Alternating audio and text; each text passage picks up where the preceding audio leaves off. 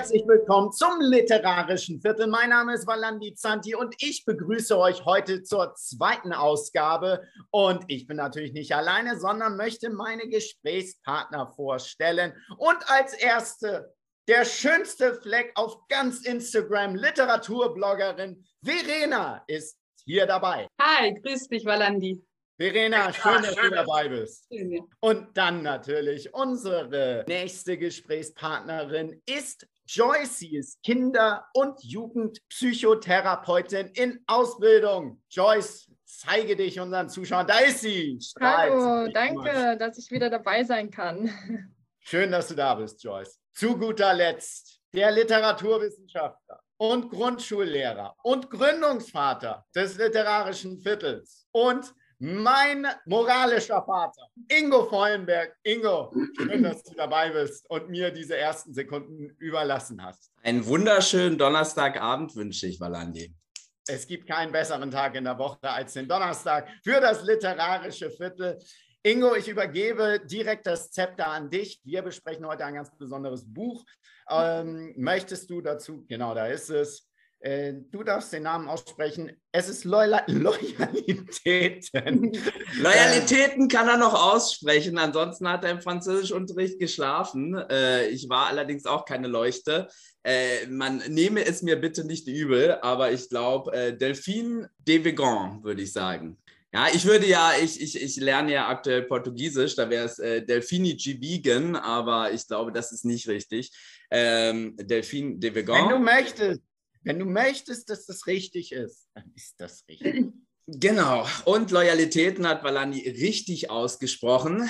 Ist ein schlankes Buch. Letztes Mal war es Achtsam Morden. Diesmal wird es ein bisschen ernsthafter. Nicht nur ein bisschen, sondern einiges ernsthafter. Ähm, es erzählt die Geschichte, das Buch von einer Lehrerin, Helene Destré, die selbst als Kind von ihrem Vater Gewalt erfahren hat und äh, dementsprechend sensibilisiert ist Sie ähm, hat einen Schüler in ihrer Klasse, den äh, Theo, und äh, der Theo oder Theo, ähm, äh, der macht auf sie einen seltsamen Eindruck, so dass sie intervenieren sollte. Das macht sie sehr zu schaffen. Das Buch wird aus vier verschiedenen Perspektiven erzählt, wobei diese Geschichte von äh, Theo und von der Helene, ähm, die Lehrerin, eigentlich im Mittelpunkt steht.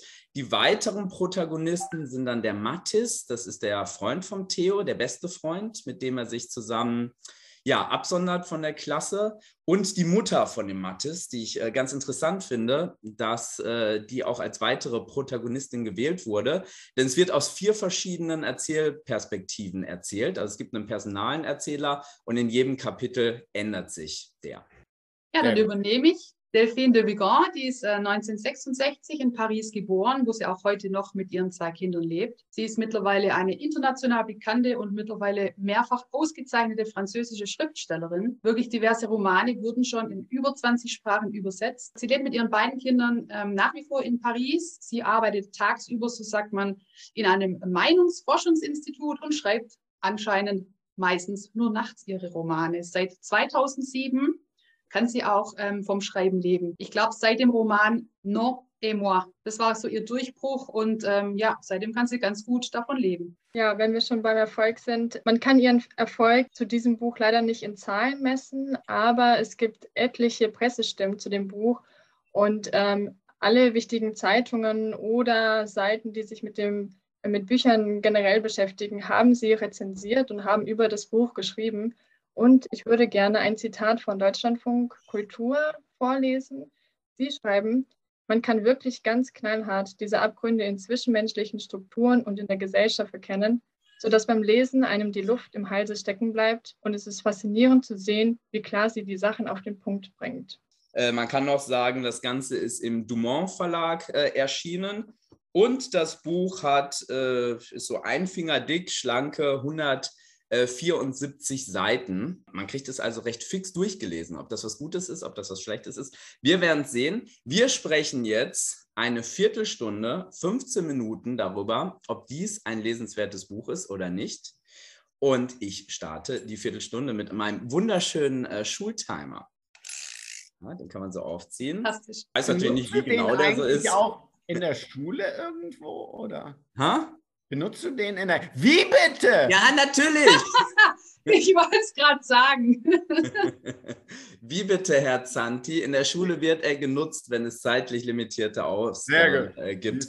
Äh, ich hoffe, er wird äh, morgen nicht in der Schule fehlen. ich habe ihn nicht mitgenommen. Aber ist meiner. Ist meiner, ja. ja. Gut, die Viertelstunde läuft. Wie hat euch Loyalitäten gefallen? Verena, du hast äh, das Buch ähm, vorgeschlagen für die Runde. Würde ich gut finden, wenn du dann auch die ersten Worte dazu äußerst. Das habe ich doch letztes Mal schon getan. So, wenn wir weiter diskutieren, ist die Viertelstunde vorbei. ähm, also für mich als Lehrer ist das Buch auf jeden Fall natürlich unglaublich interessant. Ähm, ich habe mir ein bisschen die äh, Reaktion auf ähm, verschiedenen Plattformen durchgelesen, Rezensionen bei den äh, gängigen äh, Buchverkaufsplattformen. Und der eine oder andere ist ja nicht da, so gut damit klargekommen, dass es doch ein sehr straffes Buch ist. Es geht hier um äh, wirklich harte Themen. Ähm, die Lehrerin selber hat ähm, Gewalterfahrungen gemacht. Ähm, puh, also eine, äh, eine recht ungewöhnliche Geschichte. Der Vater nicht so gebildet wie sie selber, hat ihr Quizfragen gestellt. Und wenn sie nicht darauf antworten konnte, dann gab es Saures. Und äh, das wird schon sehr, sehr fies äh, geschildert. Und äh, der Theo leidet sowohl unter seinem depressiven Vater als auch unter der Mutter, die in Trennung äh, lebt und ihn sozusagen gar nicht mehr riechen kann, gar nicht annehmen kann, wenn er vom Vater kommt. Das äh, boah, fand ich schon sehr heavy, wenn man sich das so vorstellt. Als Kind, ja, man wechselt zwischen den beiden Elternteilen, was eh schwer ist. Und dann kommt dieses on top. Ähm, dann versucht er sich im Alkohol zu flüchten, was ja boah, so eine der großen Drogen ist, die selten so kritisch äh, thematisiert wird. Wie habt ihr das so äh, empfunden? Ich fand äh, Alkohol als äh, Weltflucht von zwölf Jahren ist er, glaube ich, alt, ist natürlich tough. Ja, gut, du ja. musst auch die Hintergründe. Ja, bitte? Sorry. Äh, ja, absolut zu kritisieren. Und ähm, also beim Lesen des Buches habe ich einfach nur Wut empfunden. Wut auf verschiedene Leute, Wut auf das, was mit den Kindern passiert, Wut auf die Eltern, Wut auf die Lehrerin. Also das war irgendwie, also man kommt da raus und ähm, ja, man fühlt einfach nur innere Wut und das mit dem Alkohol, da stimme ich dir ähm, zu, einen Zwölfjährigen an Alkohol zu lassen. Eigentlich wissen es schon einige Menschen, aber natürlich nicht so ausschlaggebend. Also es ist jetzt nicht das Hauptthema Alkohol, aber trotzdem, Alkohol bleibt in der Gesellschaft ein Thema, äh, eine Droge. Das ist die einzige Droge, die so akzeptierend angenommen wird. Und das merkt man. Also Alkohol ist einfach für viele eine Flucht und Alkohol wird unterschätzt. Ich würde ganz gerne mal diese Alkoholpassage äh, Passage vorlesen, wenn es dann um den Theo geht. Ähm, äh, es kommt immer in diese personale Erzählsituation. Ähm, ich hätte einen Ich-Erzähler irgendwie, ähm, hätte natürlicher für mich gewirkt. Aber genau, es ist der personale Erzähler. Manchmal fand ich das irgendwie ein bisschen komisch. Ähm, aber ich zitiere mal, es ist eine Wärmewelle, die er nicht zu beschreiben weiß, brennend, versengend und schmerzlich und tröstlich zugleich.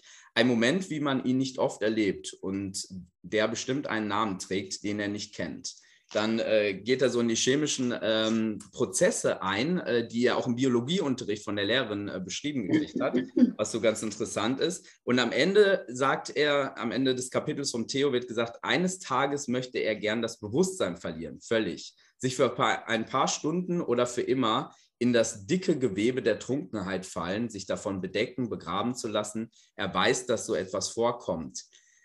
Ähm, ich muss sagen, also der eine oder andere wird das erkennen, wenn er heranwächst, so als Teenager, man trinkt so die ersten Male Alkohol, äh, man, man äh, merkt dieses Brennen, das man nicht kennt, das ist so ein ganz normales, äh, so, so, so, ein ganz äh, äh, neues Gefühl, was dann natürlich normaler wird über die Zeit. Ähm, aber ich fand das auch also irgendwie gut greifbar, so diese, diese Fluchtfantasie von dem Theo.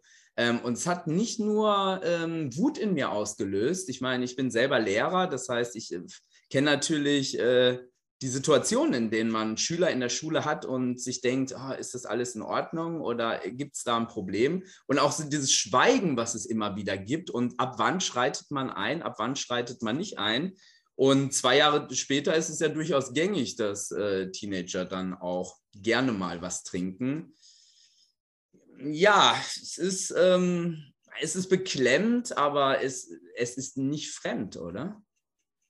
Ich finde halt, der, der ganze Aufbau, also von, von Beginn an, ähm, wie dieser Junge einfach zerfällt, ähm, wie de Vigan das einfach schafft, ähm, einem klar zu machen, ähm, finde ich einfach unfassbar gut. Also man, man, man weiß oder man möchte als Leser, als Leserin eingreifen, man möchte, man möchte einfach schreien und man möchte einfach dem Theo helfen und man versteht nicht, wie kann man, wie kann man es nicht erkennen? Wie, warum, warum erkennt das nur diese Helene? Warum ähm, ist es bei uns einfach so, dass du als, als, ob das jetzt der Lehrer ist, ob das jetzt natürlich der Nachbar ist, ich sehe, einem Kind geht es nicht gut und ähm, einem sind die Hände gebunden. Du kannst nicht einfach sagen, ähm, ich gehe jetzt zum Jugendamt und hole das Kind da raus. Es sind, du brauchst triftige Gründe und dieser Theo zerfällt einfach in sich und ist total überfordert mit der Situation, mit seinem Vater, mit seiner Mutter, die nicht mehr miteinander reden.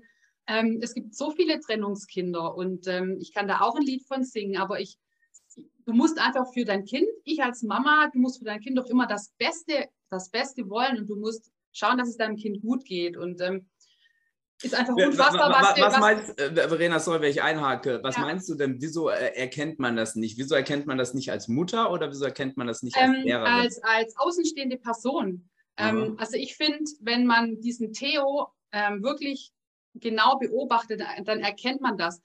Viele Menschen meinen einfach, ähm, stille, ich nehme jetzt einfach mal die Kinder, weil wir jetzt hier von Theo sprechen vorwiegend, stille Kinder sind ähm, machen auch keine oder haben keine Probleme, die sind mit Sicherheit zufrieden und es denken ganz, ganz viele, die lauten Kinder, die nach vorne sind, die Pöbel, die vielleicht keine Ahnung, da, also ich habe halt die Erfahrung gemacht, dahinter fragt man, warum ist das Kind so? Ist es nicht ausgelastet? Und, ähm, und die ruhigen Kinder nimmt man nicht wahr, die sind überhaupt nicht auf dem Bildschirm.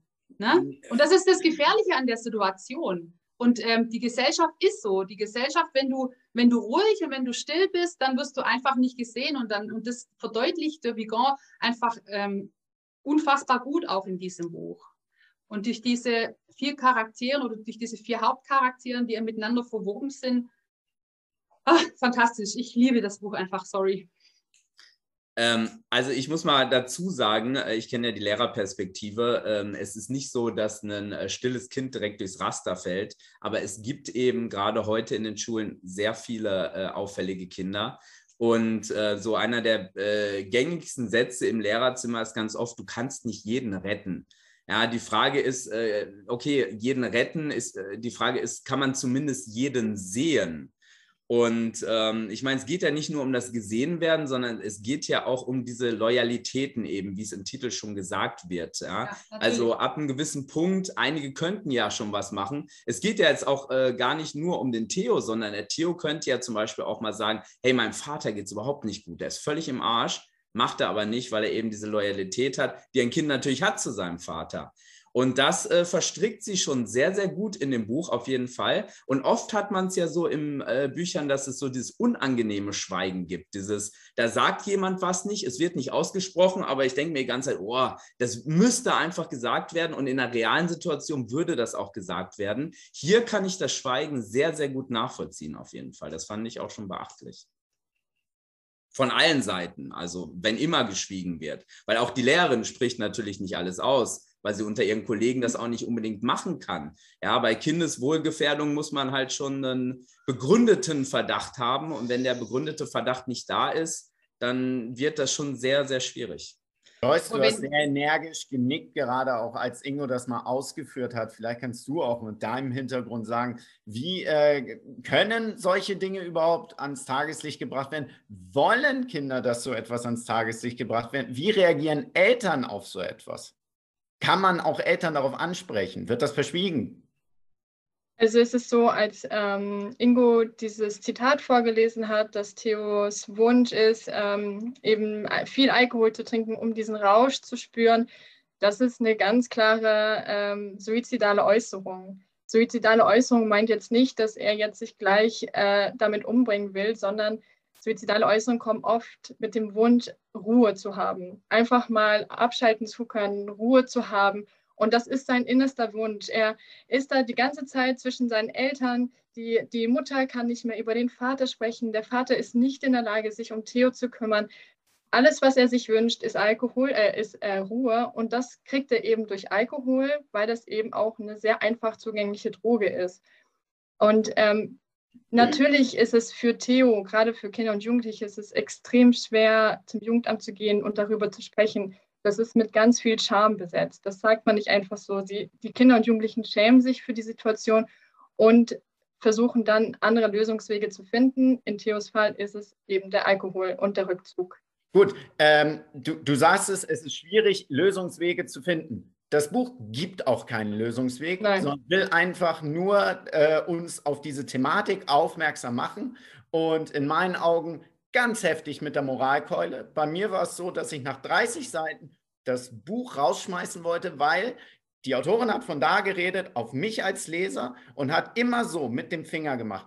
Das heißt nicht, dass ich das Thema nicht ernst nehme. Die Art und Weise, wie es gemacht war, war, du, du, du, du bist böse, alle sind böse und wehe, du siehst das gar nicht. Und hat mir auch keine Lösung gegeben am Ende. Und deswegen frage ich dich, weil es gab keine Lösung oder einen Ansatz, der gegeben wird, wenn wir es jetzt übertragen wollen auf Real Life, aufs wahre mhm. Leben, was, was können wir denn lernen? Denn im Endeffekt hat das Buch uns gesagt, alles ist böse, alles ist schlecht, äh, wir müssen die Augen öffnen. Ja, nur wie und was, das ist, es wurde keine Richtung gegeben.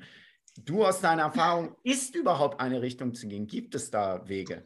Also wie gesagt, das ist natürlich ein sehr, sehr heikles, äh, heikles und schwieriges Thema. Ich meine, Jugendamt auf die Eltern äh, zu setzen, ist natürlich etwas, was niemand gerne macht. Ähm, man hat enormen Druck dahinter. Viele kritisieren.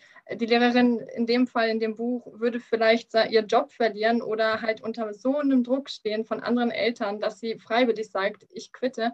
Ähm, es ist sehr, sehr schwer und sehr heikles Thema, da jetzt einen richtigen Lösungsweg ähm, zu finden. Und ähm, aber das genau das soll ja das Buch zeigen, eben dieser Sind Loyalitätskonflikt. Sind wir jetzt also hilflos? Naja, also. Nein, äh, sind wir nicht. Wir sind nicht hilflos. Gut, wie, wie, wieso, äh, was könnten wir da machen? Also das Buch, also was könnten wir machen? Wir haben ja hier keinen Ratgeber in der Hand. Wir haben einen Roman in der Hand und ein Roman hat meiner Meinung nach nicht die Aufgabe zu informieren und zu zeigen, du bist in dieser Situation, dies ist die Lösung, das könntest du machen, da rufst du das Jugendamt an, sondern ein Roman erzählt und beschreibt. Und, genau. ich, und der Roman. Ich, ich, ich, fand den Ausstieg, also ich habe auf Social Media äh, deinen Standpunkt, ähm, nicht auf Social Media, in Rezensionen öfter auch deinen Standpunkt gelesen. Ich kann das auch verstehen, dass man sich sehr äh, beklemmend in der, im Stich gelassen fühlt am Ende.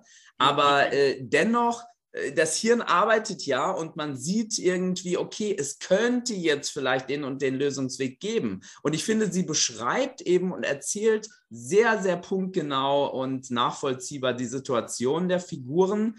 Äh, eine Lösung, also wenn sie eine Lösung präsentieren würde, dann würde ich mir eher denken, das soll jetzt die Klassikerlösung sein für alle, die in einer ähnlichen Situation stehen, ja, weil jede Situation richtig. ist eigen. Wenn du die Geschichte erzählst und die offenkundig zum Denken anregt, dann ergibt es sich natürlich, so musst du als Autor, wenn du Geschichtenerzähler bist und wir reden von einem Roman, dann ist es klar, dann machst du ein offenes Ende, wie dieses Buch macht. Das ist nicht nur offenes Ende, das ist gar nichts. Damit geht es erstmal los, weil es mittendrin, wenn es eine Geschichte erzählt, sie kennt ihre Figuren so gut, dass sie für mich als normalen Leser eine völlig eindimensionale, lineare Erzählung dieser Figuren ist. Und diese Perspektivwechsel waren für mich nichts anderes, als ich verschleiere, dass ich keine Geschichte erzähle und nur durch die beklemmende Stimmung habe, durch die vielen, was ein tolles Stilmittel ist.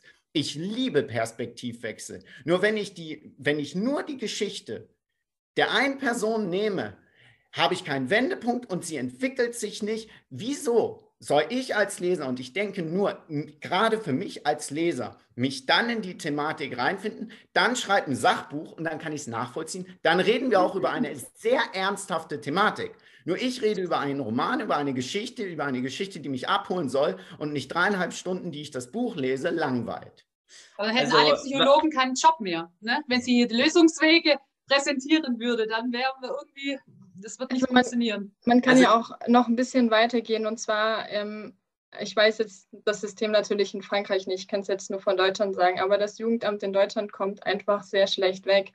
niemand traut sich, dem Jugendamt Bescheid zu geben. Jeder hat sehr großen Respekt vor dem Jugendamt. Dabei sind das die Instanzen, die helfen. Da ist aber einfach gar keine Aufklärung vorhanden. Also wenige Eltern vertrauen dem Jugendamt, weil eben solche Maßnahmen ergriffen werden können, wie in Obhutnahme oder Hilfen zur Erziehung oder sonst was. Aber das ist ja ein gesellschaftliches Ding, dass so wenig Aufklärung über diese Lösungswege gibt in Deutschland. Das ist so schade und ich finde, es ist eine fatale Chance. Weil das, ja, aber das will ja, gerade gesagt das, hat. Aber das will De Vigon ja, ich schätze mal, auch mit äh, aufdecken. Einfach dieses ganze Verkappte, verstehst du? Ob das jetzt das Schulwesen ist, wo man vielleicht einfach ähm, anders so regeln könnte. Einfach dieses ganze verkappte System.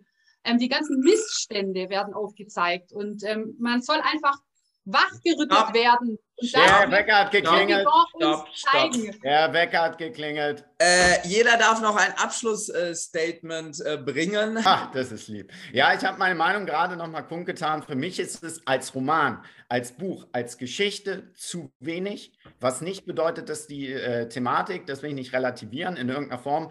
Ähm, ich finde es in Passagen unfassbar langatmig. Es ist viele Beschreibungen, Adjektive aneinandergereiht, ähm, was ganz schön ist, um es zu beschreiben, nur dass es ist, es wirkt auf mich alles verschleiernd und bringt mich durch überhaupt keine, ist keine Hero's Journey, es ist für mich äh, ist keine fiktive Greif, also keine Geschichte, die erzählt wird, sondern äh, Moralapostelei.